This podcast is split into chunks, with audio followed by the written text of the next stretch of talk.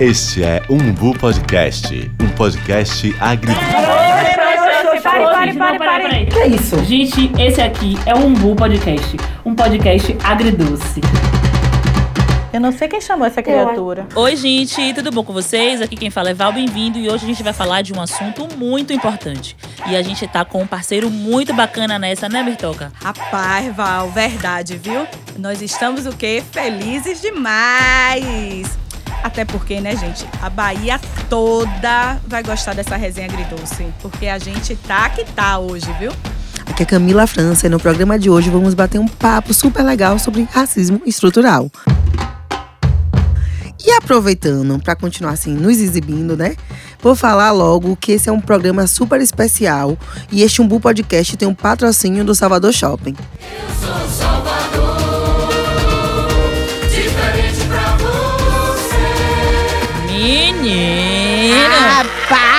Como diz aquela frase baiana: quem era a Naninha? Olha quem era a Naninha, mas agora, olha. Mãe, beijo! Beijo, mãe. A gente tá trabalhando para daqui uns dias a gente está onde? Naqueles super banners da fachada, pai. Já, Já pensou, pensou? Eu tô pronta, me sinto pronta. Fica a dica, Salvador. E esse episódio especial do Umbu Podcast vai falar sobre esse tema que realmente nos atravessa no nosso dia a dia, no meu, no de Val, no de Camila, mas que também é muito falado nas redes sociais, em lives, em todos os ambientes. Sempre tem alguém que tá ali falando. Então a gente vai dizer, explicar um pouquinho a vocês. E a pergunta que não quer calar é a seguinte: vocês sabem o que é o racismo estrutural?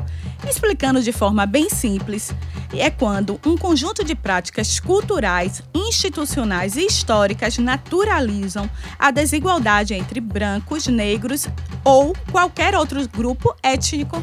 E fazendo assim um apanhado histórico, eu acho que todo mundo deve lembrar quando a gente estudou na escola sobre a abolição da escravatura, né? Que aconteceu ali 13 de maio, é, com a Lei Áurea sendo assinada pela Princesa Isabel, né? Eu acho que isso tá muito fresco na nossa memória, né? A questão é que assim, isso é, isso é verdade, né? A gente não tá aqui pra Houve o negar. fato. né? Exatamente, o fato é esse. A Lei Áurea foi assinada em 13 de maio de 1888 pela Princesa Isabel. Mas a questão aqui é que aconteceu muita coisa antes e depois disso. E tem gente que paga o preço disso até hoje e tem outros que gozam de privilégios até hoje por conta disso. Por exemplo, você sabia que quando essa abolição ela foi assinada, não foi assegurado nada aos povos pretos que vieram escravizados da África? As únicas opções que eles tinham eram sair das fazendas e viver nas ruas, porque né, não tinha emprego assegurado, não tinha direito, não teve nenhum tipo de auxílio, nenhum tipo de, enfim, de nada, né? É, ou então continuar nas fazendas, ainda sob a condição de escravizado, porque agora tinha o plus de que se você continuasse na fazenda, aquele senhor de engenho, ele estava fazendo um favor para você. Então você deveria pagar com o seu trabalho para poder ter um teto para viver, né? E aí, qual é o maior questionamento, né? É, é, além de tudo isso, que já é muito grande, é que paralelo a isso, muitos imigrantes europeus e japoneses chegaram aqui em terras brasileiras muitos inclusive com o subsídio financeiro do governo aqui do Brasil, para que eles viessem para cá morar e pudessem servir como mão de obra paga nas fazendas de café, né? Principalmente, porque era ali é, o maior, a maior forma que o Brasil O tinha Brasil, de economia, naquele né? momento, estava vivendo, né? Começando a viver essa Exatamente. economia do café.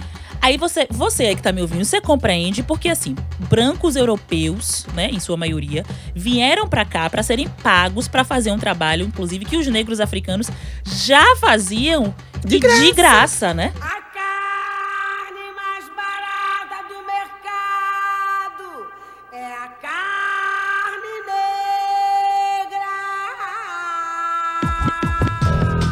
E sequer pensaram assim em pagar essas pessoas pretas por esse serviço, né, no momento que a Lei Áurea foi assinada. Então, nos foi negado direitos desde 1888, assim. Eu não vou nem botar aí esse tipo de escravidão antes, né? Vou, vamos pensar aí só de 1888 pra cá. É por isso, gente, que quando eu escuto a música de 14 de maio de Lazo, ela é de uma força, ela é de uma verdade tão grande. Então, por favor, Tiago, coloque aí, porque caso alguém esteja nos escutando e não conhece essa poesia, essa pérola, essa nossa música de resistência vai conhecer agora, entendeu? E vai compreender o que é o 14 de maio. No dia 14 de maio eu saí por aí.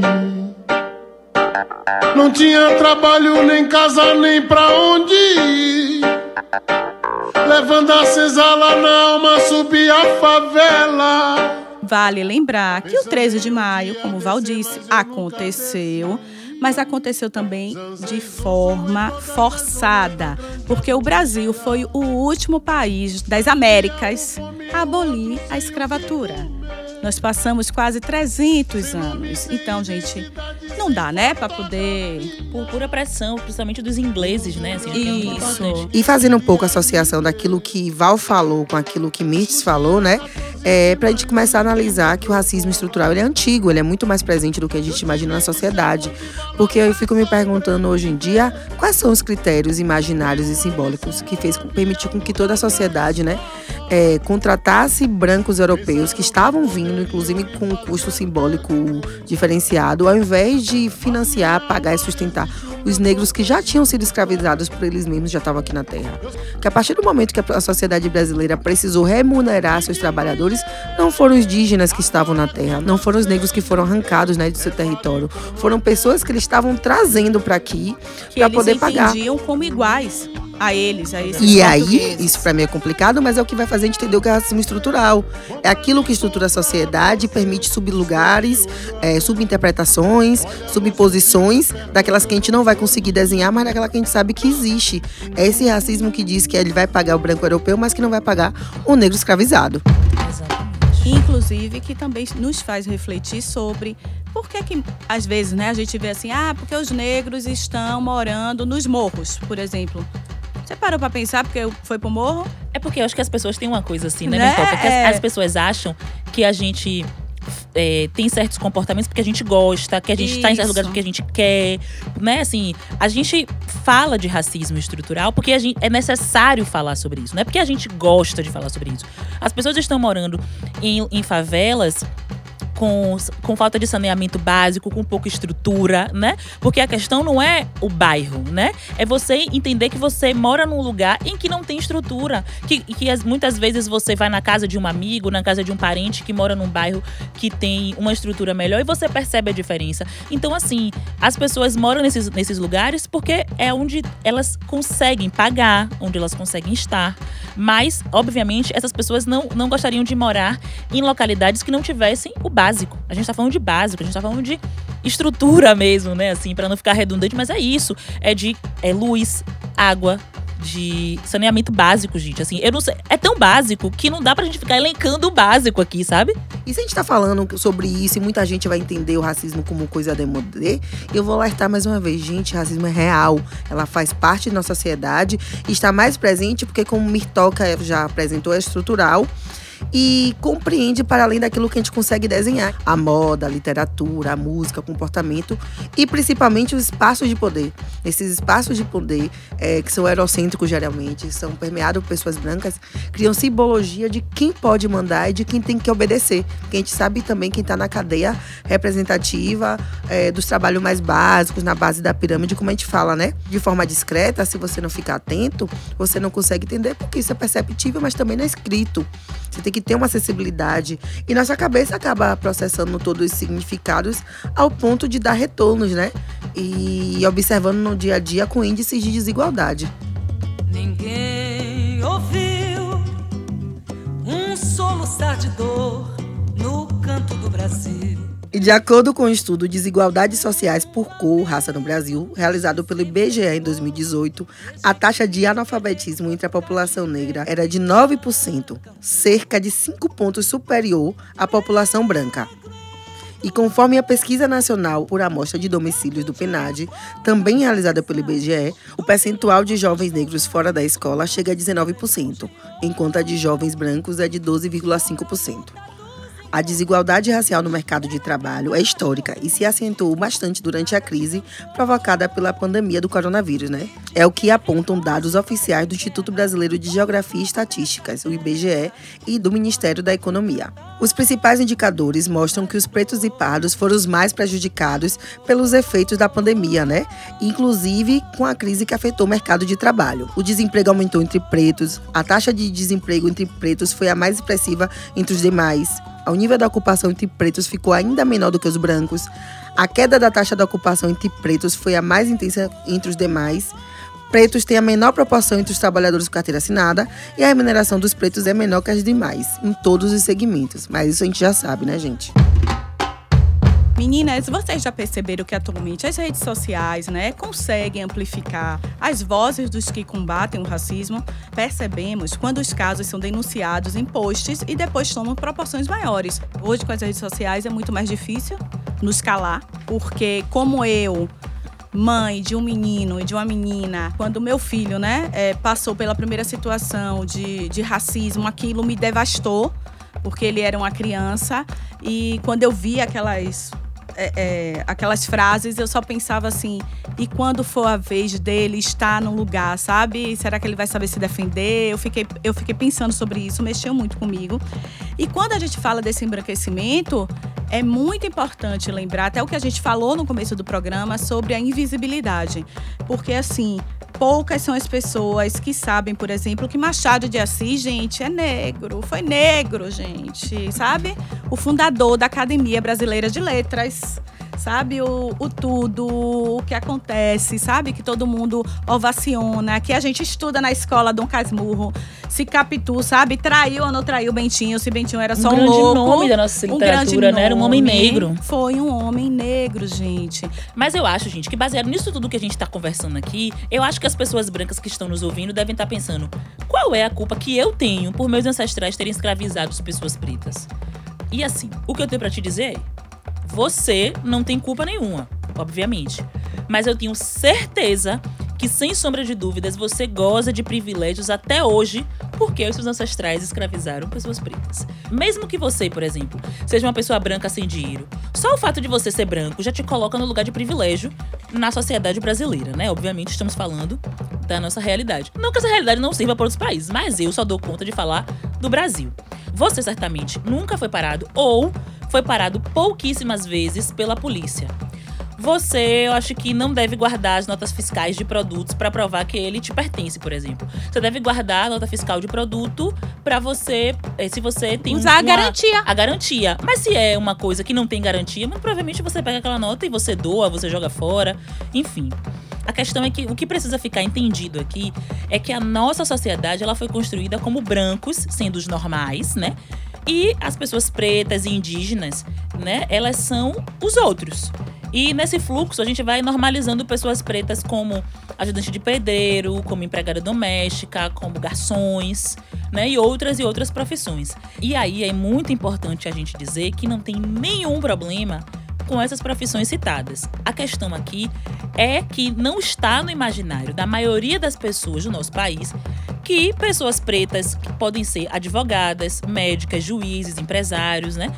As pessoas acham que isso é uma coisa muito fora da realidade, né? Publicitária, gente, igual a mim, maravilhosa. Exatamente. A gente chegar numa agência e, e perceber que o atendimento daquela agência é uma mulher preta ou um homem preto, os designers. Chegar numa redação de jornal e a gente tem muitas jornalistas pretas. Porque se a gente está falando de. A gente está falando de Brasil, a gente está entendendo que somos maioria na população. Se somos maioria na população, a gente precisa perceber isso em todas as esferas da sociedade. E não só em determinados grupos de trabalho. É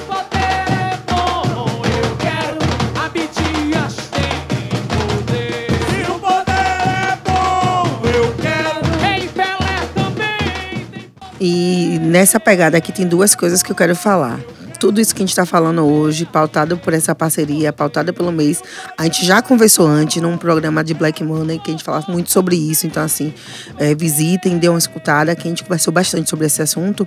E que a segunda, inclusive, essa é a questão de a gente pensar que a estrutura é tão viciada que já existem produtos de comunicação que falam isso, né? Tem um teste de uma bonequinha que gu- guardam 10 crianças que apontam a boneca feia, a boneca bonita, e boa parte dessas pessoas que estão escutando já devem ter visto, né? Que a simbologia, que é a representação, é, fazia com que as, as crianças indicassem que tem medo da boneca preta, que a boneca preta é feia, enquanto a boneca branca era rica, era bonita. Isso, inclusive, por crianças negras que estão sendo criadas nessa estrutura que é racista. E uma outra coisa que é muito básica, né? Que a gente fica falando que às vezes a questão não é racial e que a questão é social e não é. E eu falo isso porque tem um caso muito simples. A gente vai pegar uma função básica que a gente acha que não precisa de formação, que só de habilidade, né? Uma seleção para uma, uma recepcionista. Ai, quero duas pessoas. é, tem três pessoas na vaga e dizem que o perfil quer uma pessoa bonita. E a gente já fecha os, os olhos, já sabe que boa parte da população vai representar. Quais são os traços que vão imaginar, qual o perfil que a seleção vai querer e quem, no final das contas, vai ser a pessoa bonita que vai estar lá. A galera da geração tombamento, que já chegou, que tem menos de 20 anos, que é fruto de uma geração que vem pautando o debate sobre a estética racial, inclusive entendendo que traços negroides são traços esteticamente bonitos. Vão dizer que isso não existe, mas existe sim. A discussão do lábio grosso já foi muitas vezes desfeito, do nariz largo, do quadril e tudo mais. Então a gente passou muito tempo fora de moda. Hoje em dia gente fala do corpo plus size, do tamanho que você quer, valorize suas curvas. Mas há, há 20 anos era impossível pensar isso. Cabelo crespo, é, moda, muita gente deixando de alisar, escolhendo usar o cabelo crespo e sendo aceito no trabalho. O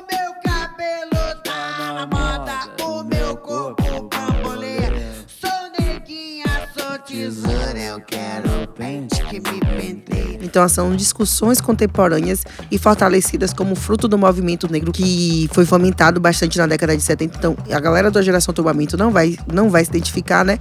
Como muita gente não negra também vai achar que essa discussão não é pra si. Porque eu não sou racista. Você é. A estrutura é racista, todo mundo tem traços racistas. Inclusive a gente que é negro passa o tempo todo se analisando, se questionando pra também não reproduzir, porque isso é da sociedade. Então, se a gente aprende a cantar, andar e falar, a gente também vai aprender coisas que a sociedade ensina. E ensinar a ser racista é uma coisa que é passado de pai para filho. E por que eu tô falando desse processo de educação? Porque é nesse processo de educação que a gente acaba perpetuando algumas expressões e atitudes que são reproduzidas por outras gerações, né?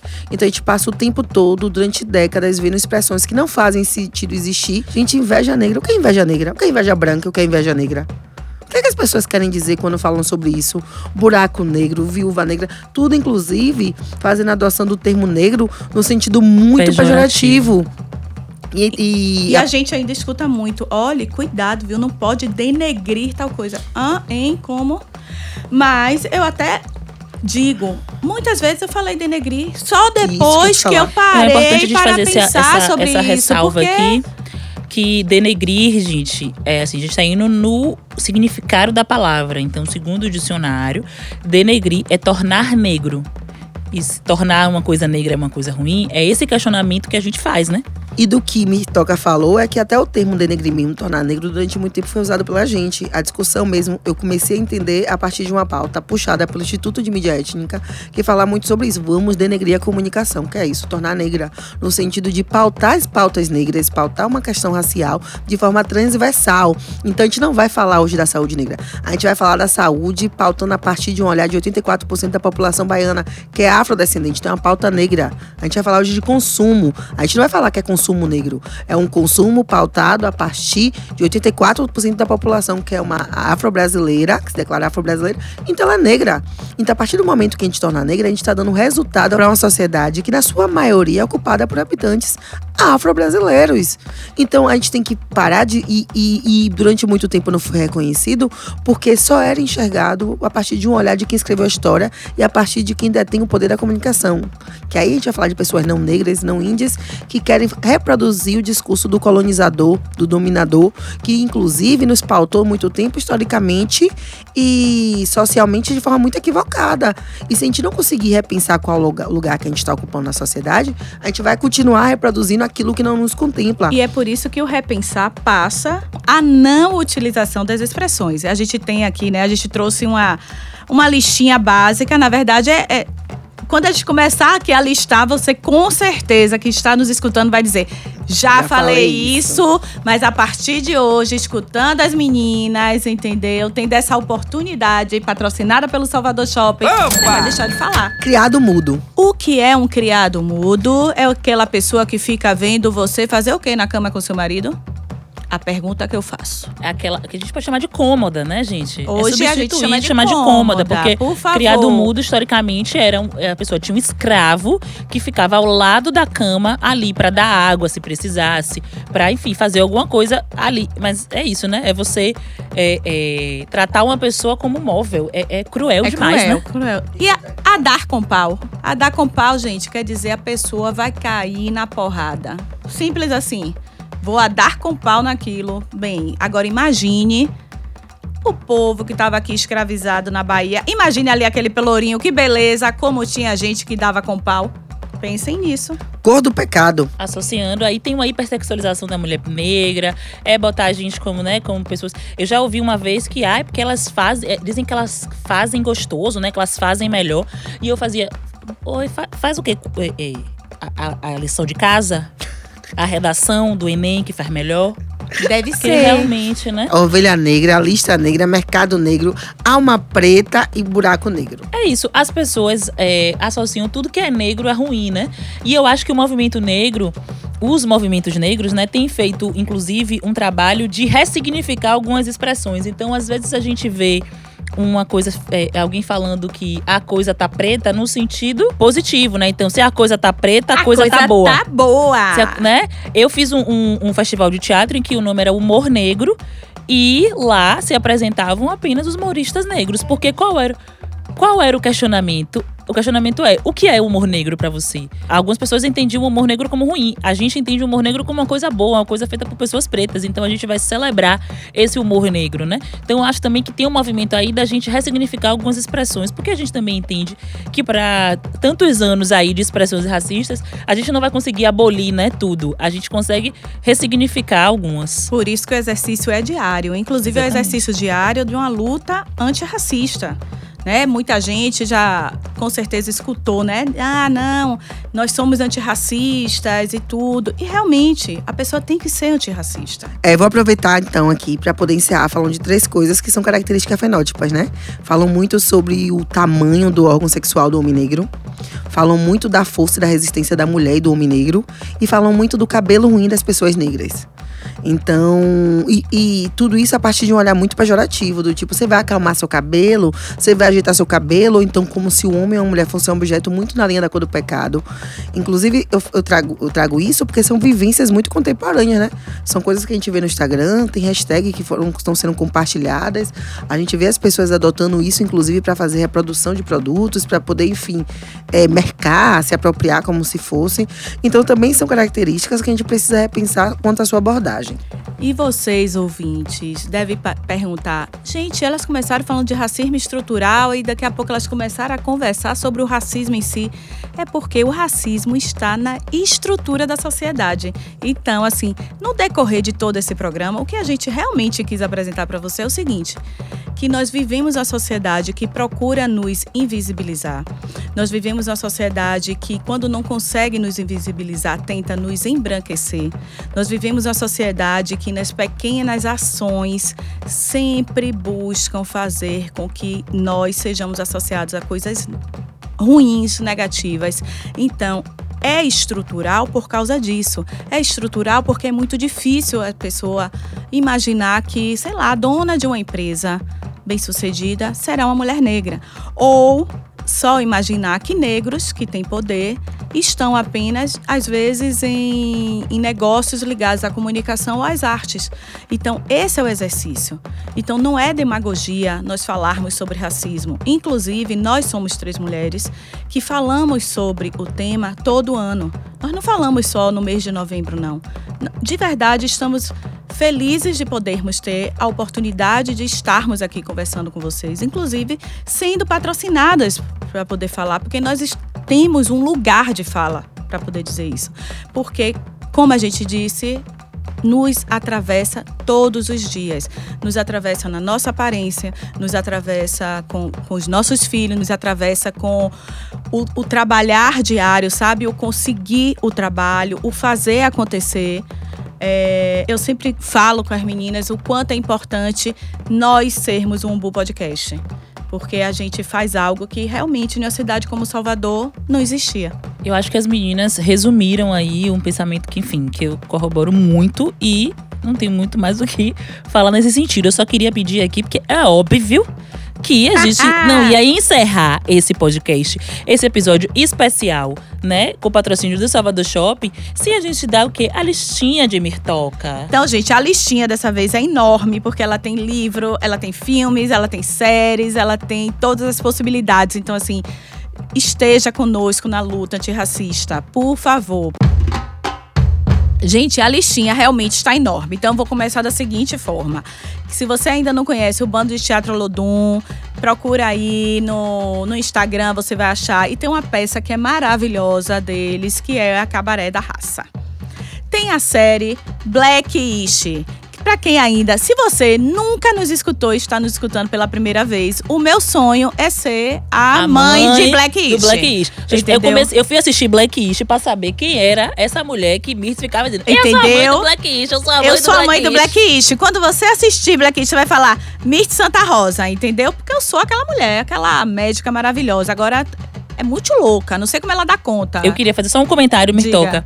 Você falou do Cabaré da Raça, eu queria ressaltar a importância mesmo, assim. Cabaré da Raça é uma peça que tem quase 25 anos e ainda hoje as situações retratadas naquela peça são situações muito atuais. Isso é muito preocupante, né? Mas assim, é uma peça muito necessária, assim como todo, tudo que o bando faz é muito necessário. E que eu bato na tecla de que todo mundo precisa assistir Cabaré da Raça. Pessoas brancas ou pessoas pretas. Verdade, pessoas brancas e pessoas pretas precisam assistir Cabaré da Raça. Porque Cabaré da Raça, eu acho que ele faz um resumo de tudo isso que a gente conversou aqui até agora, né? Ele consegue fazer um momento de catarse. Você chega naquele momento da catarse e de repente você sai do teatro e fala: Eu preciso me transformar. Eu preciso fazer alguma coisa. Algo para É. mudar esse processo, né? Como é que eu vou fazer? Como é que eu vou entrar nessa luta antirracista que ele já falava sem dizer esse nome? Tem um filme infiltrado na clã. Se você nunca assistiu, é uma dica maravilhosa. Primeiro porque ele consegue fazer um drama, mas tem hora que você tem que dar risada, porque é desesperador. A realidade às vezes obriga a gente a rir, né? A rir, porque é desesperador. Então, assim, se você não conhece, por favor, vá assistir. Se você também não prestava atenção em novelas, ou se você achava que só tinha novela que falava da vida dos imigrantes, como Terra Nostra, por favor, gente, descubram a novela lado a lado. Eu nem sei se está no Tá no Globoplay. Globoplay. É, tá no Globoplay, então fica ainda mais fácil, gente. Vá lá, ó, Lázaro Ramos e Camila Pitanga arrasando. E claro, né, a gente não pode esquecer do filme Ó Paió, porque o que eu gosto mesmo é das pessoas que são tão apaixonadas que sabem os diálogos. Vem cá, velho. Você é Bahia ou você é Vitória Afro? Outra coisa, gente, assim, fi- o filme Doutor Gama é um filme bacana, porque Nunca assisti esse. vocês sabem quem é, quem foi Luiz Gama. Olha a invisibilidade na história. Um dos pilares que sustentam um país é a lei. Inclusive, Luiz Gama e Milton Santos, eu só descobri que foram negros velha. Eu já tinha mais de verdade, eu 20 vim descobrir os dois. Hum, Não, Milton Santos não, mas Luiz Gama eu vim descobrir. Eu descobri na mais faculdade, ok? Eu, É, é, não descobri eu do descobri na, na não. faculdade, exatamente. Na Na faculdade. faculdade. É, isso foi nessa faixa também, na faculdade. entendeu? E Milton Santos é boa lembrança. Milton Santos, a gente escuta o tempo todo falar. Muita gente, quer dizer, muita gente escuta falar, inclusive parece, tem um movimento na cidade, né, querendo colocar o nome de uma avenida, daquela avenida ali, Ademar de Barros. Ademar de Barros, para que ele passe, a- aquela avenida passe a se chamar Milton Santos. E Milton Santos, gente, foi um acadêmico, Geógrafo. geógrafo, baiano, entendeu? Estudado no mundo todo e que é negro. Eu descobri tarde isso. É, é tipo isso. Mas a gente descobre essas coisas tarde. Mesmo sendo, sendo pessoas negras, a gente descobre tarde. a respeito da condição negra no Brasil, que é.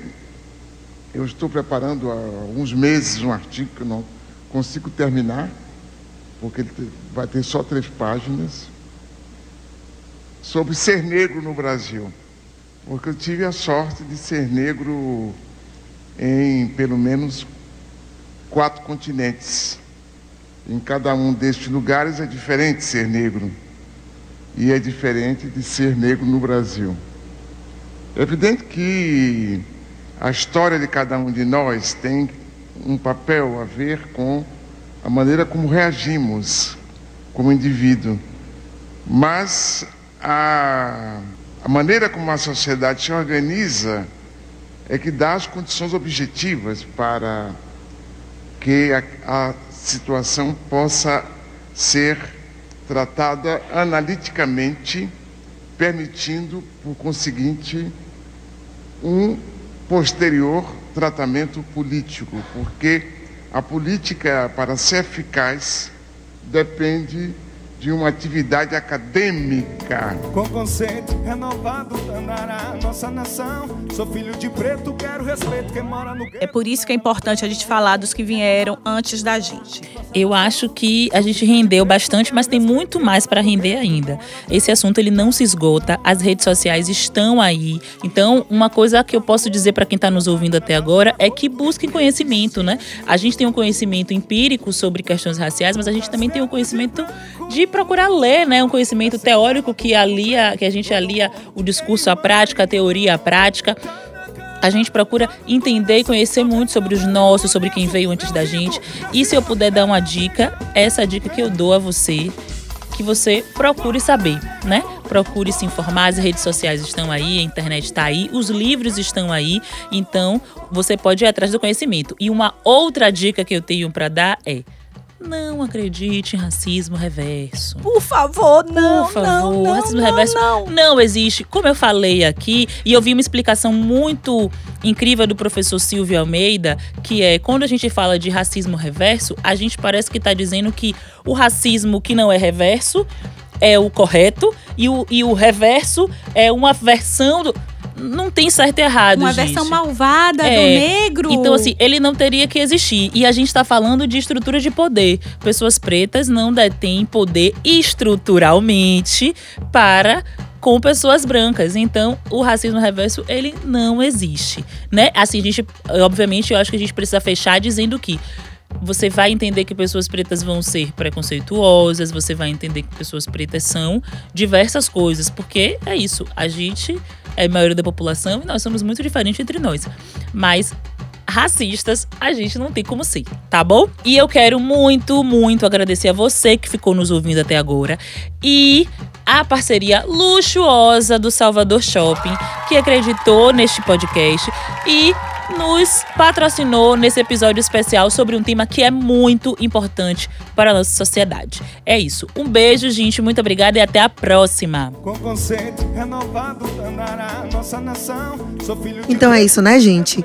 A gente já conversou bastante, mas a gente continua afim de ficar trocando essa ideia. Então segue a gente nas redes sociais, arroba Umbu Podcast e, é claro, né, do nosso patrocinador, arroba Salvador Shopping. Pois é, porque lá no, no Instagram do Salvador Shop, ele tá dizendo que ele é diferente pra você também no Instagram. E agora ele é diferente pra você também no podcast, né? Aqui no Umbu, minha filha. Tá ele, vendo é, aí? ele é, ó, o patrocinador. Pois é. Beijo, gente. Até a próxima. Beijo, gente. Este programa especial do Umbu Podcast conta com patrocínio do Salvador Shopping, diferente pra você, com a produção de Val Bem-vindo, a gerência de Mirk Santa Rosa, a gravação, edição e mixagem da Toca Gravações, conteúdo e roteiro de Camila França, a comunicação do Umbu Podcast é do Grupo Bando, mas a comunicação do Salvador Shopping é da Moria Comunicação. A produção é de Pedro Gomes, a pesquisa é de Camila França, Mirth Santa Rosa e Val Bem-vindo, e a vinheta é de Jarbas Bittencourt e Quem Dê Boa Morte.